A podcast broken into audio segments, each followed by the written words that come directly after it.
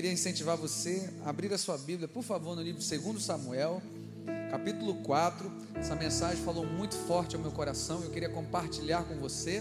2 Samuel, capítulo 4, a gente vai ler do versículo 4 ao 6. Esse é um momento tão importante quanto tudo que aconteceu no culto, mas talvez seja o upgrade dos momentos importantes do culto, porque é a palavra de Deus. Então, é, por favor, não converse, é, segura um pouquinho aí se estiver aqui no banheiro, a, a não ser que realmente seja uma questão de muita urgência.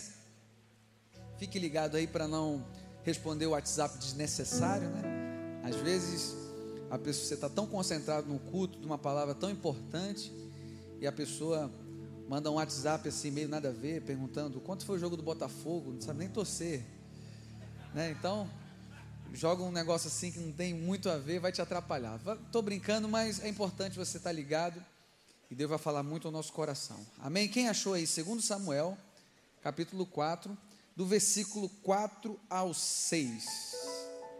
Quem achou, diga amém. Diz assim a palavra do Senhor: Jonatas, filho de Saul, tinha um filho aleijado dos pés. Ele tinha cinco anos de idade quando chegou a notícia de Jezreel que Saul e Jonatas haviam morrido. Sua ama o apanhou e fugiu, mas na pressa ela deixou cair e ele ficou manco. Seu nome era Mefibosete. Agora vá para o capítulo 9 do mesmo segundo Samuel. Capítulo 9. Dá uma folhada aí na Bíblia. Amém? Diz assim: certa ocasião, Davi perguntou: Resta ainda alguém da família de Saul a quem eu possa mostrar lealdade por causa da minha amizade com Jonatas? Então chamaram Ziba, um dos servos de Saul, para apresentar-se a Davi. E o rei lhe perguntou: Você é Ziba? Sou o teu servo, respondeu ele. Perguntou-lhe Davi: Resta ainda alguém da família de Saul a quem eu possa mostrar a lealdade de Deus? Respondeu Ziba: Ainda há um filho de Jonas, Jonatas, aleijado dos pés. Onde ele está? perguntou o rei. Ziba respondeu: Na casa de Maquir, filho de Amiel, em Lodebar. Então o rei Davi mandou trazê-lo de Lodebar. Quando Mefibosete, filho de Jonatas e neto de Saul, compareceu diante de Davi, prostrou-se com o rosto em terra. Mefibosete, perguntou Davi. Ele respondeu: Sim, sou teu servo. Não tenha medo, disse-lhe Davi, pois é certo que eu tratarei com bondade, por causa de minha amizade com Jonatas, seu pai. Vou devolver-lhe todas as terras que pertenciam ao seu avô Saul, e você comerá sempre à minha mesa. Mefibosete prostrou-se e disse: Quem é o teu servo, para que te preocupes com um cão morto como eu? Então o rei convocou Ziba e lhe disse: Devolvi ao neto de Saul, de Saul, seu senhor, tudo que pertencia a ele e à família dele. Você e seus filhos e seus servos cultivarão a terra para ele. Você trará colheita para que haja provisões na casa do neto do seu senhor. Mas Mefibosete comerá sempre à minha mesa. Ziba tinha quinze filhos e vinte servos. Então Ziba disse ao rei: O teu servo fará tudo o que o rei, meu senhor, ordenou. Assim Mefibosete passou a comer à mesa do rei, como se fosse um dos seus filhos. Mefibosete tinha um filho ainda jovem chamado Mica. E todos os que moravam na casa de Ziba tornaram-se servos de Mefibosete. Então Mefibosete, que era aleijado dos pés, foi morar em Jerusalém, pois passou a comer sempre à mesa do rei. Amém? Quem já conhecia essa história? É uma história muito conhecida. E eu quero compartilhar com você sobre esse título. Pode jogar, por favor, Juninho? Queria refletir com você. Você não fez nada para merecer, Deus fez tudo para te dar. Eu vou repetir: você não fez nada para merecer, Deus fez tudo para te dar. E essa história ela relata muito com muita clareza a bondade de Deus, a lealdade de Deus, a fidelidade de Deus para com as nossas vidas. E Mefibosete, ele vem de uma linhagem real. Quem era Mefibosete? Neto de Saul. Saul foi o rei que antecedeu a Davi. E Saul tinha um filho chamado Jonatas. E Jonatas era muito amigo de Davi. Vale a pena eu falar para você um contexto dessa história para que você compreenda. Ah, Davi foi o sucessor de Saul. E para você ter uma ideia, quando Davi é, venceu Golias, teve umas compositoras que decidiram compor uma música que deixou Saul irritado.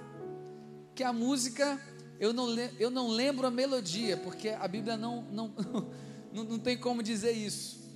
Mas a letra era: Saul venceu seus milhares, Davi, porém, seus dez milhares. Isso irritou Saul de uma forma tremenda. E ele, a partir daquele dia, começou a querer matar Davi. Então, por que eu estou te contando essa história? Porque Mefibosete é neto de Saul, que odiava Davi.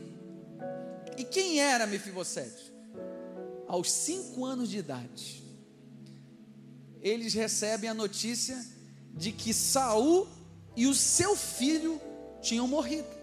A sua ama, desesperada com a notícia, foi correr e na pressa deixou o menino cair. E aos cinco anos de idade, ele fica manco. Um desastre. Ele pediu para que isso acontecesse? Não. Mas aconteceu. Como muitas coisas na nossa vida acontecem. Quantas e quantas coisas você não queria que acontecesse, mas aconteceram. Aquele dito que a gente sempre diz, né? O sol nasce para todos. A notícia má, ela vem também. E no caso de Mefibosete, ele era uma criança. Que, o que, que ele fez para merecer aquilo? Aconteceu. E foi na sua infância, foi no seu passado. Ele nasceu como um príncipe porque ele viveu em um berço de ouro. Mas a partir dos cinco anos, ele vai experimentar uma história de dor. Porque ele sai dessa linhagem real e vai morar em Lodebar, um lugar de dor, quem é Mefibosete? Como eu falei para você, neto de Saul. E eu quero que você esteja atento, porque na Bíblia, pés, ele ficou manco dos pés. Os pés representam o nosso caminhar, representam o nosso progresso. Aonde você quer chegar? E talvez no meio dessa multidão aqui existam pessoas que durante a sua infância tiveram uma dor muito grande, que até hoje compromete a sua forma de andar. Talvez não foi na infância, mas foi no seu passado. Os pés na Bíblia representam o progredir, o alcançar. Mas na infância de Mefibosete acontece algo que impossibilita ele andar. Eu pergunto de repente para você, a Bíblia diz: analise o homem a si mesmo. A gente sabe, querido, que as crianças. Jesus, quando disse: Deixai vir a mim os pequeninos, porque deles é o reino de Deus, porque as crianças elas têm a pureza, e é por isso que há um investimento satânico para corromper as crianças. E eu aproveito para dizer, você, papai, mamãe de, de filho pequeno, ou de pré-adolescente, por favor, traga ele para a igreja, invista nele. Porque muitas vezes a gente diz não tenho tempo, mas não é que não tem tempo, é que não é prioridade. E às vezes o filho adolescente vai seguir outro caminho. E você diz, bem que eu poderia ter levado ele mais para a igreja. Bem que eu poderia ter incentivado ele a orar mais, a ler mais a Bíblia. Vale essa atenção? Mas por que, querido? Na infância, Mefibosete teve um trauma.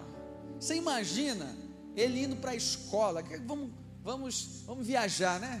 Vamos entrar nessa história. Olha ali, ó, olha o, o aleijadinho. Começaram a zoar ele. Então ele começou a passar vergonha por uma coisa. Falou assim: eu não decidi, eu não quis nascer assim, eu não quis ter esse trauma na minha vida. E queridos, talvez tenha alguma coisa no seu passado, talvez alguma coisa, até mesmo na infância que aconteceu, que não permite que você venha caminhar.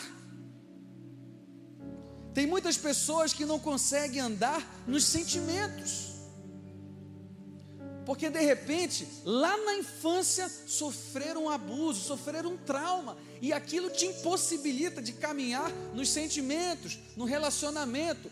E as, tem pessoas que, é, agora não falando somente de infância, mas de passado, ele teve um relacionamento frustrante e ele acha que todos que vai ter também vão ser frustrantes. E ele faz uma correlação, ele faz uma associação, e aquilo impede que a pessoa venha caminhar e progredir. Mefibosete é um retrato de alguém que teve um trauma, uma marca na sua vida que impossibilitou ele de andar. E a gente? O que aconteceu muitas vezes no nosso passado que compromete o nosso caminhar nos sentimentos, no profissional e às vezes na vida com Deus. Tem gente que não consegue caminhar, está aleijado com a vida com Deus, não consegue crescer na fé, porque não tem raiz. Acontece qualquer coisa, qualquer notícia do mundo gospel, é motivo para ele se escandalizar e dizer: Eu vou sair da igreja, eu não vou mais na cela. Sabe por quê? Porque é crente meia-boca. raso, não tem raiz, e às vezes é aleijado, não consegue andar, não tem profundidade. E talvez hoje Deus está falando para você: você está manco na fé, você está como Mefibosete, você consegue andar, você joga até futebol, mas na vida com Deus está aleijado, não consegue se comprometer com o reino de Deus. Para muitas pessoas, vir no culto, servir a Deus, servir na recepção, na célula, meu amigo, é um transtorno. Parece que ele está fazendo um favor para Deus, enquanto para outras pessoas é um privilégio, é um amor. Porque onde está a diferença? Está no coração. Não consegue se comprometer, não consegue dar frutos. De repente, foi uma experiência negativa do passado. Ah, não, porque na antiga igreja que eu estava, falaram isso para mim, então eu acho que tudo agora vai ser assim. Não! Por isso que o apóstolo Paulo vai dizer: não que eu tenha alcançado, mas esquecendo-me das coisas que ficaram para trás, prossigo para o alvo. Tudo que Deus quer que você faça, querido, é que você não fique preso a esse passado, porque muitas vezes esse passado te impede de ver o futuro. Mefibosete, manco dos pés, Talvez ele diga assim: Eu não tive culpa, deixaram eu cair, eu não fiz nada para merecer. Qual talvez seja o teu discurso? Ah, não, eu estou sofrendo isso porque o meu antigo marido, a minha antiga esposa, a minha antiga igreja, ah, o trabalho que eu passei e você terceiriza, querido, não vai adiantar. Talvez explique, mas não muda quadro nenhum. Eu estou falando isso para você, querido, porque Mefibosete, foi uma pessoa que nasceu em linhagem real e depois teve a sua vida marcada pela dor. Eu sei que aqui existem pessoas com histórias de vida diferentes, que tiveram as suas dores, que tiveram os seus traumas. E talvez o lógico dessa mensagem, desse início que eu estou falando para você, o óbvio seria eu dizer para você quais foram os passos que Mefibosete fez para superar isso. Talvez você estivesse esperando isso agora, do próximo tópico da mensagem. O que, que Mefibosete fez para superar tudo isso? Eu tenho resposta já na ponta da língua para te dar. Sabe o que Mefibosete fez? Nada. O que eu quero compartilhar com você nessa noite não é sobre o que Mefibosete fez, é sobre o que Deus fez para a vida dele. E talvez você hoje seja esse homem aleijado nos sentimentos, na vida com Deus, na vida profissional, está mancando, não consegue progredir, não consegue, não consegue avançar. E eu quero te falar algumas coisas sobre a bondade de Deus. Eu quero te falar algumas coisas sobre nada do que você possa fazer seja justificável a bondade de Deus, porque você não fez nada para merecer, mas Deus fez tudo para te dar. Amém? E o que eu aprendo aqui sobre a bondade de Deus? Número 1, um, está no capítulo 9, versículo 1, diz assim: certa ocasião, Davi perguntou: Resta ainda alguém da família de Saul para que eu possa mostrar lealdade por causa da minha amizade com Jonatas? Querido, grave isso, se quiser anotar, pode anotar. A irmã que fez a campanha, ela anota tudo. Ela, ela me mostrou ali, no antes do culto, olha pastor, eu anoto quem prego, os tópicos da mensagem, então ela é um exemplo. Número um, o que eu aprendo sobre a bondade de Deus na vida de Mefibosete? Deus te ama. Você toma posse, amém? Vou repetir porque só poucos falaram amém. Deus te ama, amém? Deus te ama não pelos seus méritos. Deus te ama apesar dos seus deméritos. Deus te ama não pelos seus méritos, Deus te ama apesar dos seus deméritos. Outro contexto que eu quero deixar bem claro para você. Quando era, era cultural na, na no, quando um rei assumia um trono, ele destruir o, o rei, a, a, linhagem anterior, para que não houvesse, houvesse competição. Então, qual seria o óbvio de Davi? Aniquilar o reinado de Saul, para que não houvesse concorrência. Olha a palavra de Davi. Resta ainda alguém da família de Saul, aquele que tentou me matar. Ainda alguém da família de Saul a quem eu possa mostrar lealdade. Ele não diz a quem eu posso me vingar. Ainda alguém da família de Saul a quem eu possa matar. Ele não diz isso. Ainda alguém da família de Saul para que eu possa escravizá-lo, para que eles me respeitem como agora eu sou rei. Não, ele não diz isso. Ele diz: ainda há alguém que eu possa mostrar lealdade. O que, que eu aprendo aqui, querido? Que esse é o nosso retrato. Nós merecíamos a morte, mas Deus nos deu a vida. Nós merecíamos a vergonha, mas Deus nos deu a honra. Nós merecíamos a tristeza, o pranto, e Deus nos deu a alegria, a festa. Nós merecíamos o inferno, e através da aliança na cruz do Calvário, Deus nos promete o céu. Nós não somos merecedores. O que, que Mefibosete fez para Davi lembrar dele? Nada.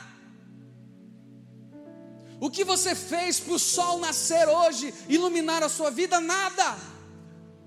O que você fez para merecer uma comida saborosa que você comeu ou não, hoje o ar que você respira, nada. O nome disso é bondade, o nome disso é graça, o nome disso é lealdade de Deus nós não merecemos. E talvez o que você precisa entender hoje é que nenhum ato seu vai justificar a bondade de Deus, porque tudo que você possa fazer não se compara à graça e o amor que Deus tem pela sua vida. Apesar das suas dores, apesar dos seus traumas, apesar de tudo que você tem sofrido, que você possa dizer que ainda é justo, é justificável, mas Deus te ama acima de tudo isso. O amor de Deus é inexplicável. E vamos admitir, Deus é bom com você até quando você vacila. Deus te abençoou, te deu uma bênção no dia que você pecou, vacilão. No dia que você falou mal de sua igreja, aí veio uma bênção. Você ficou constrangido. Que você não fez nada para merecer. Ele sim fez tudo para te dar. E a palavra de Davi, eu quero fazer essa comparação justa e bíblica. Ele vai dizer assim: alguém da família de Saul que eu possa mostrar lealdade pela aliança que eu tenho com Jonatas. Sabe por que Mefibosete foi abençoado? Por causa da aliança de Davi com Jonatas. Sabe por que você é abençoado? sob a nova aliança de Jesus Cristo na cruz do Calvário. Através da morte e ressurreição de Cristo, nós somos abençoados. Nós hoje podemos desfrutar da vida eterna. E você que nunca ouviu falar da vida eterna, eu quero dizer para você: nós estamos aqui nessa vida de passagem. Sabe essa roupa bonita que você tem? Sabe esse carro maneiro? Sabe essa casa legal que você tem? Vai ficar. Sabe o time que você torce? Que nunca chega na liderança? Vai ficar, não os jogadores, né? Porque tem muitos jogadores que vão, mas assim, a, a, a camisa, a camisa vai ficar. Você que nunca ouviu falar de vida eterna, existe outra vida, e essa vida Ele nos prometeu, que é a vida eterna, é vida abundante. Mas isso só é possível ser dado a você pela aliança de Jesus na cruz do Calvário. Em Hebreus 7:22 vai dizer sobre essa nova aliança. Em 1 João capítulo 4, versículo 10, você pode conferir depois. Ah, meus queridos, Deus te ama não pelos seus méritos, Deus te ama apesar dos seus deméritos. Deus te ama apesar da sua esquisitice. Deus te ama apesar desse chulé que você tem. Desse mau hálito às vezes que você tem, que tem que botar umas 10 bala house para tirar esse bafo. Deus te ama com todas as suas esquisitices. Deus te ama muito. E talvez, como eu falei, seria até lógico e óbvio dizer qual foram os passos de Mefibosete. Foi passo nenhum. E a Bíblia vai dizer que Mefibosete sai da sua criação real e foi morar em Lodebar. Qual é o nome das, do lugar? Lodebar. Sabe o que significa Lodebar? Lugar sem pasto, deserto, infrutífero. Lodebar é um lugar de deserto, é um lugar de pessoas que não conseguem progredir, são não conseguem frutificar, são refém da dor, não conseguem avançar em nada.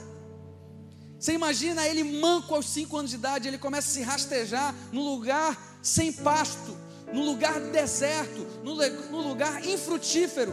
Talvez você diga, ah, pastor, hoje eu estou vivendo em Lodebar. Eu não duvido, porque Muitas vezes a dor é tão grande, o trauma, que você não foi, não, não, não conseguiu superar e te leva para esse lugar. Mas eu quero dizer uma coisa para você: Deus não esquece de você. No versículo 5 vai dizer que então o rei manda chamar quem Ziba e pergunta mais uma vez: há alguém da linhagem de Saul para que eu possa mostrar a lealdade de Deus? Ele fala: olha, a palavra de Ziba é preconceituosa, porque é óbvio que Ziba vai dizer assim, o, o, assim, o que ele poderia pensar: há alguém que eu possa honrar? Fala assim, olha, tem um, mas é aleijado, serve, não tem característica, não tem aparência de família real é um aleijadinho, preconceituoso. Mas Deus não esquece. Deus não esquece da gente. E ele fala, está lá em Lodebar. Sabe o que ele fala? Manda chamar. Manda chamar. Eu quero declarar profeticamente, você receba essa palavra. Hoje Deus manda você sair de Lodebar. E quando a ordem vem do alto, ninguém pode resistir. Talvez você esteja vivendo um momento de deserto, um momento de dor, um momento infrutífero na família, no ministério, na casa. Deus está falando assim: esse lugar não foi feito para você. Um lugar sujo, um lugar onde não tem pasto, um lugar infrutífero. Esse lugar não sonhei isso para você. Sai daí. Eu não quero isso para você. Eu tenho algo melhor. E quando eu falo de algo melhor, eu não estou fazendo apologia ao triunfalismo, que você só vai vencer, que você só vai ganhar, tudo que você vai fazer vai ter vitória. Não, eu estou falando dos propósitos e os planos que Deus tem para a sua vida. Ele tem algo melhor, porque a vontade de Deus é boa, é perfeita e é agradável. Ele diz: manda chamá-lo, Mefibosete. Eu quero tirar ele desse lugar. Queridos, vamos entrar na história. Imagina esse filme ele morando na favela de Lodebar, acostumado com tiroteio, com lugar barra pesada. Quando o rei diz, manda chamar, entra o quê? O, os carros dos oficiais. Lá na O que, que Mefibosete pensa? O que, que você acha que ele pensou? Deu ruim, deu ruim, vou morrer, vou morrer. Você imagina aqueles carros bonitos chegando e falou assim: Meu Deus, quem é Mefibosete aí? Amigo, ele não podia nem correr. Ele não podia correr. Falou assim: deu ruim para mim. Você imagina essa viagem de Mefibosete até chegar ao palácio? Porque ele sabia da cultura de exterminar a família do antigo rei. Aí você pensa, assim, ah, você está inventando isso, né, pastor? Você está querendo emocionar a mensagem. Não, está na Bíblia. Está na Bíblia. E olha só, quando Mefibosete chega, no versículo 7 vai dizer o quê? O que, que Davi diz para ele? Está no versículo 7, olha aí na sua Bíblia, o que, que ele diz? Hã? O que, que ele diz? Estão com a Bíblia aí, irmãos? Não tenha medo. Se ele diz isso é porque ele estava com medo. E aqui é, vai o segundo ponto sobre a bondade e a lealdade de Deus. Grave isso, querido. Não tenha medo. Jesus não esmaga cana quebrada, ele trata com lealdade e justiça. Eu vou repetir: não tenha medo. Jesus não esmaga cana quebrada, ele trata com lealdade e justiça. No livro de Isaías 42, 3 vai dizer que ele não esmaga a cana quebrada, mas ele usa com essa lealdade e justiça. O que isso quer dizer, querido? Que muitas vezes você está despedaçado Muitas vezes a vida já te deixou marcas profundas. Jesus não vem e não esmaga essa cana quebrada, ele não faz isso. Ele trata com amor, fidelidade e justiça. Na linguagem do carioca, ele não esculacha. Tá tão, tá tão difícil. Eu tô com dores aqui no meu corpo. Ele não vem dar mais uma chibatada. Muito por ao contrário em Mateus 11, 28, ele vai dizer: Vinde a mim, todos vocês que estão cansados e sobrecarregados. Aprendei de mim que sou manso e humilde de coração, porque o meu jugo é suave e o meu fardo é leve. Você imagina a Mefibosete chegando lá? O que, que vai acontecer comigo? Ele falou assim: Não tenha medo. E é a palavra que Deus diz para você hoje. Apesar dos seus deméritos, apesar dos vacilos que você já deu, Apesar de que muitas vezes você pisou na bola com a sua família, com a sua esposa, com seu esposo, com seus filhos, você pisou na bola. Apesar de tudo isso, Ele não te esculacha, Ele não esmaga a cana quebrada, Ele está dizendo: não tenha medo, confie em mim. O que você precisa fazer nessa noite? Confia no Senhor, não tenha medo, porque muitas vezes o medo vai te paralisar o medo da acusação. Talvez nesse momento aqui que você está ouvindo essa mensagem, o diabo, o acusador, está colocando coisas na sua cabeça, dizendo: Olha, você está aqui hoje, mas semana passada eu vi o que você fez, hein? Eu vi. Você está agora cantando Santo Santo. Eu vi, hein? Eu vi. Ele está falando isso no seu ouvido. Mas Romanos 14 diz: Nenhuma condenação há para aqueles que estão em Cristo Jesus. Você vence o diabo na palavra. Ele diz hoje para você: não tenha medo. Foi o que Davi falou a Mefibosete: não tenha medo, porque você se sente indigno de estar na presença de Deus. Não se sinta, se arrependa. Mefibosete vai dizer: quem é? Quem, quem sou eu para você se preocupar com como um cão morto igual eu? Olha as palavras dele, ele se sentia indigno. E muitas vezes o medo gera em você um complexo de inferioridade. E eu quero dizer para você, querido, Deus te trouxe aqui nessa noite para que você vença isso, para que você saia de Lodebar, e não se sinta a, pior das pessoas, mas se você se sinta uma pessoa de coração aberto para que Deus possa começar uma nova história na sua vida. Ah, você pode dizer assim, mas eu já sofri tanto, eu acho até que não tem jeito. Não há nada impossível para o nosso Deus. O nosso Deus é o Deus do impossível. você está aqui recebendo uma resposta. E ele fala assim: não tenha medo, fica tranquilo, não vou te matar, não. Porque às vezes a gente acha que Deus vai castigar, vai jogar um raio na tua cabeça, assim, ó, miserável, você pecou, agora eu vou te castigar. Não, não tenha medo. Deus é amor, Ele é justiça, sim, mas Ele é amor, Ele é Pai. E Ele vai dizer assim: Olha as palavras de Davi para Mefibosete. Eu vou devolver tudo que era do seu avô para você. Eu vou devolver. E os anos de dores, e os anos que viveram em Lodebar, achando que todo mundo tinha se esquecido dele, Deus não esqueceu dele, assim como Deus não esquece de você. Ele olhou para ele, assim como olha para você, e disse: Eu vou devolver.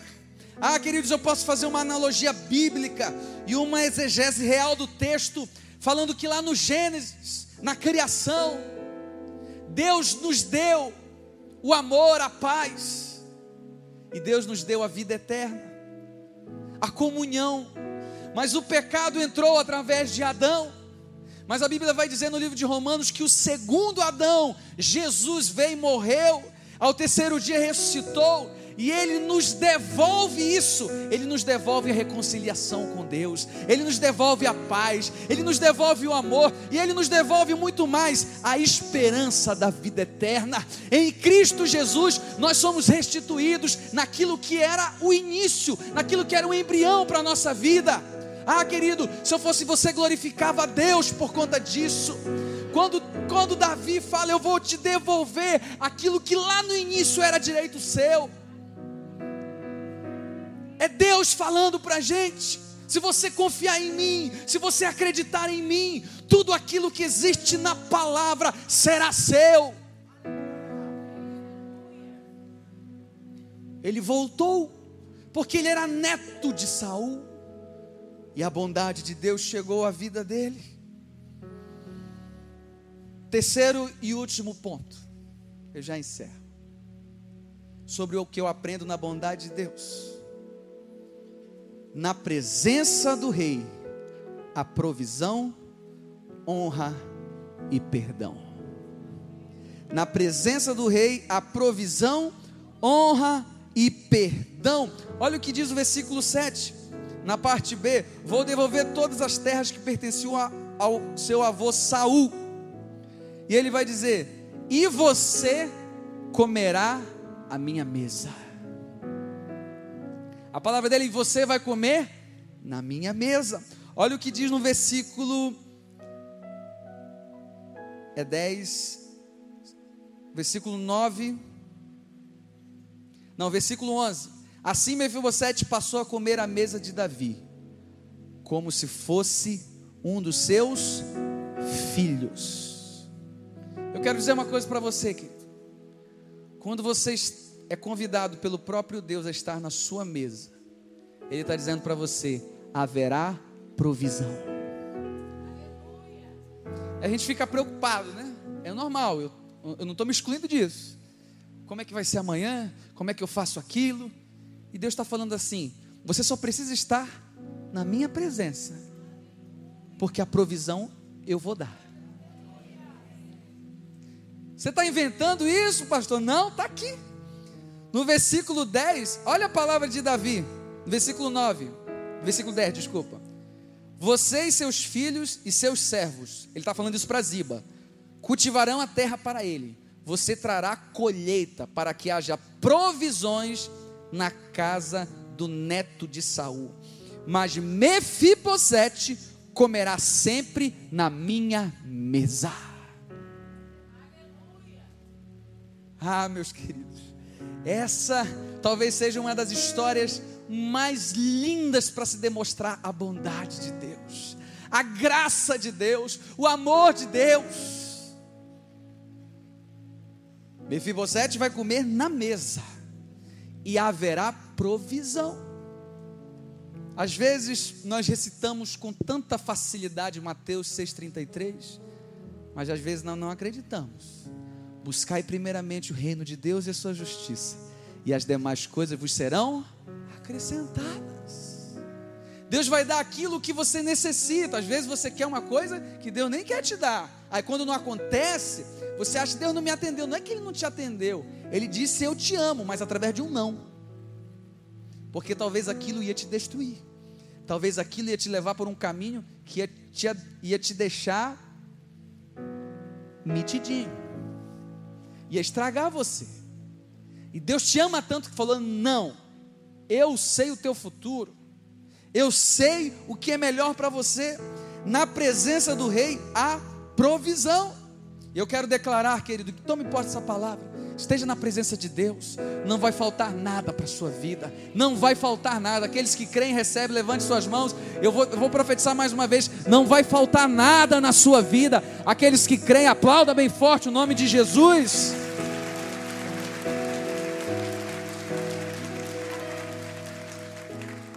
Frase de efeito, pastor? Não. Bíblia. O Senhor é meu pastor, nada me faltará.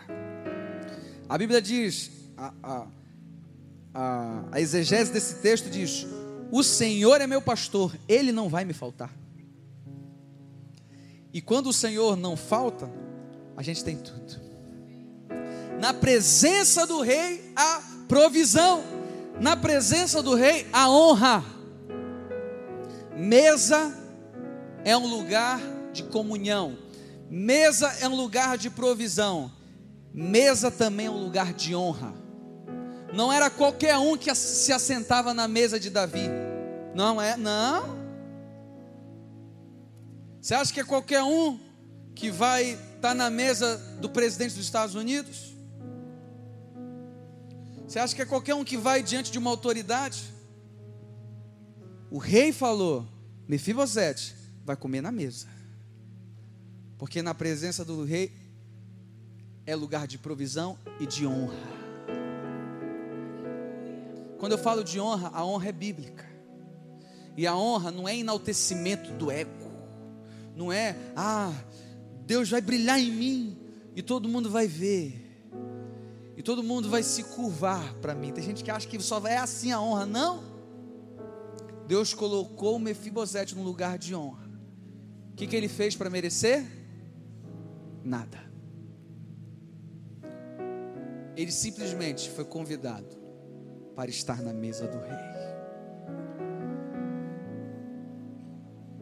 E o que eu acho interessante, querido, e eu já encerro aqui.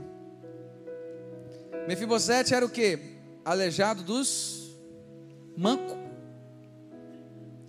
Na mesa do rei, não dava para ver os pés dele.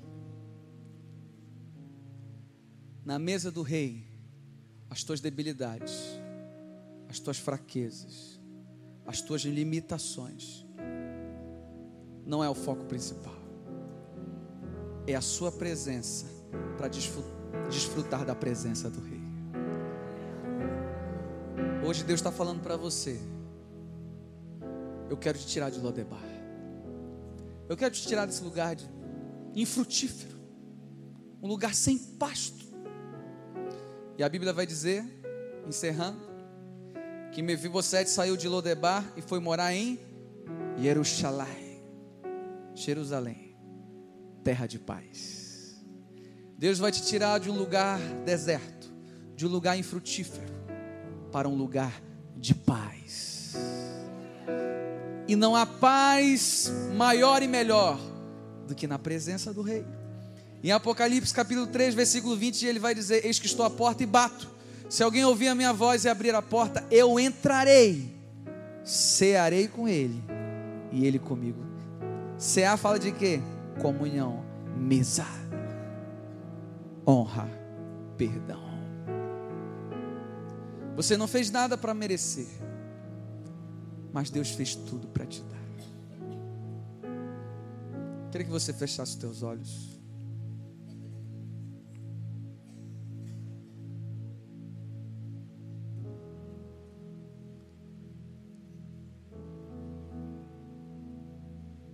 Senhor, talvez estejam pessoas aqui nessa noite.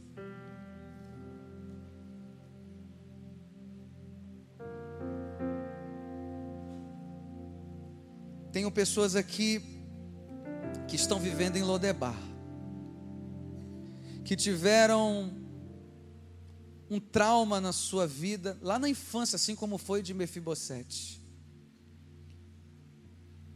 E talvez isso impeça o seu caminhar. Eu sei, Deus, que essa noite o Senhor separou para tirar pessoas de Lodebar e levar a presença do Rei, para levar a mesa.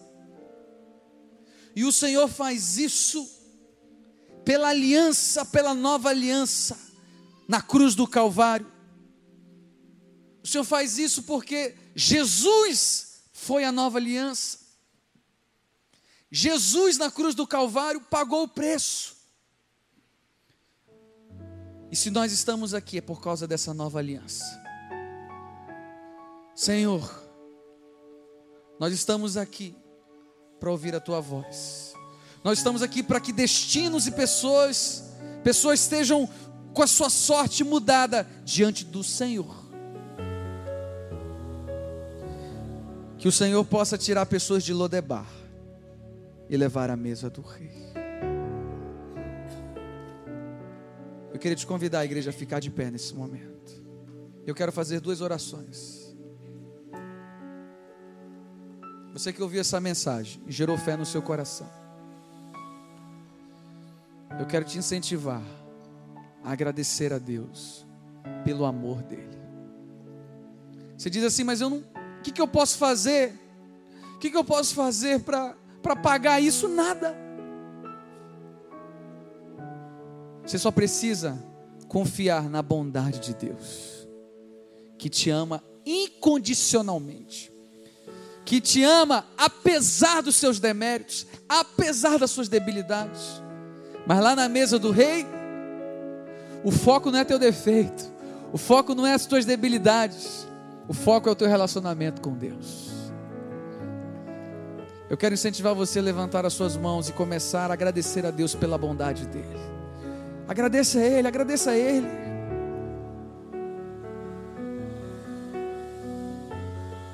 Agradeça ao Senhor, comece a adorar a Ele. Senhor, obrigado, Deus. Obrigado, Senhor, porque o Senhor me tirou de um lugar. Eu não merecia, Deus, mas o Senhor me amou. Oh Senhor, nós te adoramos por isso. Antes de eu falar, tu cantava sobre mim. Começa a agradecer pela bondade de Deus.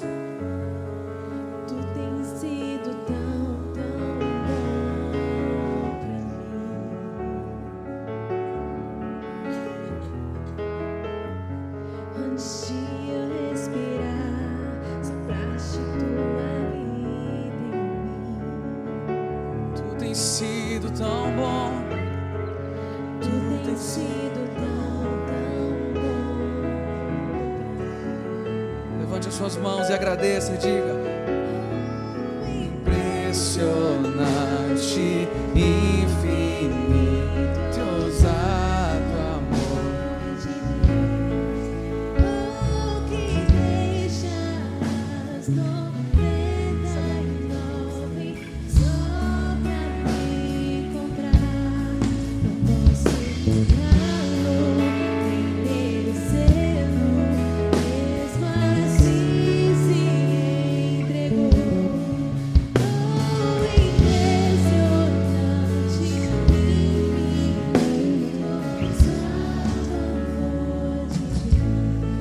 falando aqui nessa noite. Se existem pessoas que ainda não conhecem esse amor, esse amor que pode tirar de Lodebar e te levar a Jerusalém. Mas hoje você quer entregar sua vida a Jesus. Vou fazer algo diferente. Se você hoje quer entregar sua vida a Jesus, eu quero te convidar a sair do teu lugar, vir aqui nesse altar. Eu vou orar por você, eu e, e os irmãos da igreja. Há alguém aqui nessa noite? Você quiser levantar as suas mãos, levante suas mãos. Nós vamos estar orando por você. Alguém que Deus abençoe, que Deus abençoe a sua vida. Há mais alguém que está? Deus abençoe, Deus abençoe, Deus abençoe, Deus abençoe lá atrás. Há mais alguém que hoje quer experimentar esse amor? Você que levantou a mão, vem aqui na frente que eu quero orar por você. Vem aqui, eu quero orar por você. Se tiver alguém, um irmão da igreja, traga ele para cá. A outra oração que eu quero fazer. Pode vir, nós estamos esperando você. É para você que diz: Eu estou igual Mefibosete nos meus relacionamentos. Eu estou igual Mefibosete no meu, na minha vida com Deus. Estou manco. Eu estou igual Mefibosete nas minhas finanças. Não, não vai para lugar nenhum. Eu estou em Lodebar, pastor. Eu creio. Nós ouvimos testemunhos aqui. Falei para vocês aqui na hora da intercessão. Que Deus pode te levar de Lodebar, Lodebar para Jerusalém. Você crê nisso? Sai do teu lugar também. Vem aqui no altar que a gente vai orar.